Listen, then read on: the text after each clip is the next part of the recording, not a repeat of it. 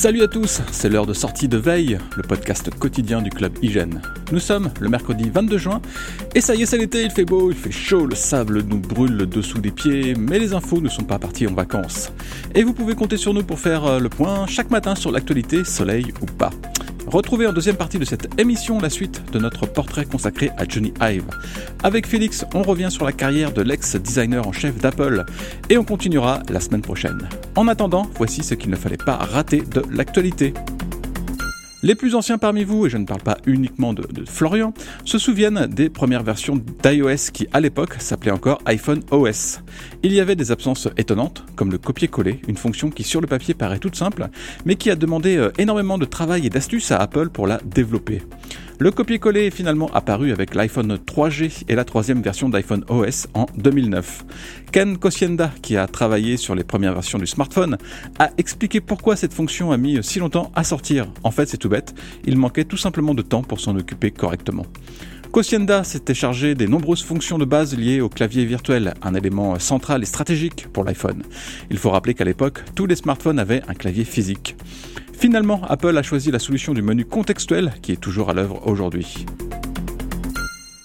Ça ne plaisante pas chez Meta avec la réalité augmentée. Contrairement à Apple qui tient ces petites choses au secret, la maison mère de Facebook a fait portes ouvertes à des journalistes pour leur présenter une collection euh, impressionnante de prototypes de casques.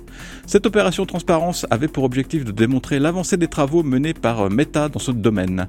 De ce qu'on peut en voir, on est quand même assez loin du compte malgré les progrès réalisés. Certains prototypes multiplient les capacités de résolution ou d'éclairage HDR, des conditions euh, indispensables pour donner d'excellentes sensations d'immersion. Mais les appareils sont tellement gros et pas pratiques qu'il est hors de question de les vendre tels quels.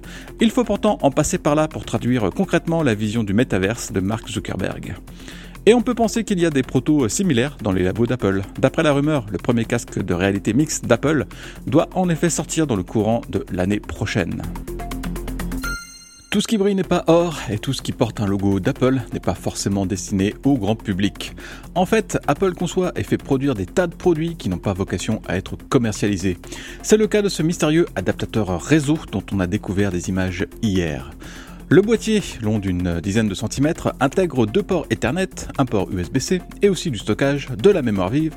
Le tout fonctionne sous iOS 15.5.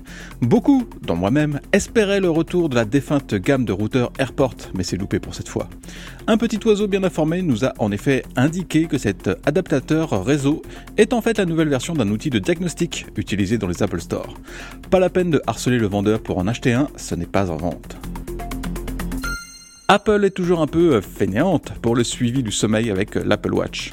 WatchOS 9 améliore cette fonction apparue il y a deux ans avec euh, WatchOS 5, un suivi limité à pas grand chose. La montre indique le temps passé à dormir avec les variations de la fréquence cardiaque et c'est à peu près tout. On a pris un peu de temps pour tester le suivi de sommeil de WatchOS 9 qui apporte quelques petites choses en plus. On a ainsi droit au relevé des phases de sommeil paradoxal, lent et profond et au moment d'éveil. Des informations supplémentaires donc, mais qui finalement n'apportent euh, pas grand chose de concret pour l'utilisateur qui veut simplement savoir s'il a bien dormi ou pas. La fonction de WatchOS 9 n'améliore finalement pas grand chose. Il vaudra mieux se tourner vers une autre application plus complète comme euh, Sleep Cycle par exemple.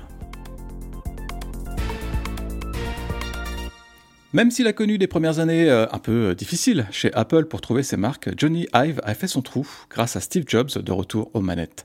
Le design de l'iMac G3, suivi par son travail sur les autres machines d'Apple, ont définitivement installé le designer anglais sur le radar. Avec Félix Catafesta, salut Félix. Salut Mickaël. On revient sur la carrière de Johnny Ive chez Apple dans cette deuxième partie. Euh, car si on a surtout parlé de Mac et de ses débuts chez Apple, Ive est aussi et surtout connu pour être le designer d'appareils mobiles comme l'iPod, un véritable phénomène à l'époque.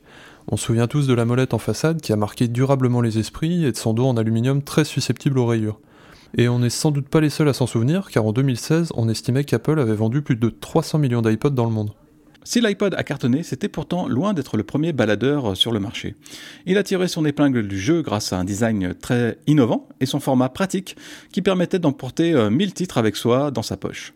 Un petit exploit au début des années 2000, d'autant plus que la batterie ne bronchait pas et tenait une dizaine d'heures. Si l'interface de l'iPod concoctée par les équipes logicielles d'Apple est restée dans les mémoires, c'est grâce à sa simplicité. L'appareil embarque un gros écran sous lequel on retrouve une molette qui permet de se passer d'un trop plein de boutons. Les contrôles sont simples tandis que l'interface n'affiche que le plus utile. N'importe qui peut donc comprendre comment ça marche en quelques minutes. Mais Johnny Ive se cache surtout derrière le design de l'iPhone, une révolution qu'on connaît bien à une époque où les principaux concurrents vendaient encore des téléphones avec des claviers en plastique. Si on a loué son apparence euh, originale qui a inspiré toute l'industrie, les nombreux redesigns de cet objet iconique ont aussi marqué des esprits. On peut par exemple penser à l'iPhone 4 qui euh, troquait la coque en plastique de l'iPhone 3GS pour un sandwich de verre et de métal. Ce changement va marquer la concurrence qui va petit à petit abandonner le plastique pour passer à des matériaux plus premium. Si l'iPhone a permis à Apple de devenir le maître du smartphone, c'est bien l'iPhone 4 qui a imposé la marque sur le secteur. Ce design plus haut de gamme portera Apple vers de nouveaux horizons et fera de ce produit une véritable icône. Même les iPhones récents n'échappent pas à la comparaison, et les angles droits de l'iPhone 12 ainsi que son dos en verre ont immédiatement fait ressurgir des souvenirs de l'iPhone 4. Mais Johnny Ive, ce n'est pas que le matériel, car le designer a aussi touché à l'aspect logiciel avec iOS 7. In many ways, we've tried to create an interface that is unobtrusive and deferential. One where the design recedes and in doing so actually elevates your content. Cette mise à jour massive a amené une toute nouvelle interface utilisateur ainsi que de nouvelles icônes et un écran de verrouillage qui abandonne le fameux glisser pour déverrouiller. Si ce look a surpris a été euh, très critiqué à l'époque, il est resté une base de euh, l'iOS moderne et euh, force est d'admettre qu'il n'y a pas eu de redesign si violent que depuis cette version. Difficile également de ne pas parler de l'iPad, un projet qui taraudait Steve Jobs depuis de nombreuses années et qui a fini par voir le jour en 2010.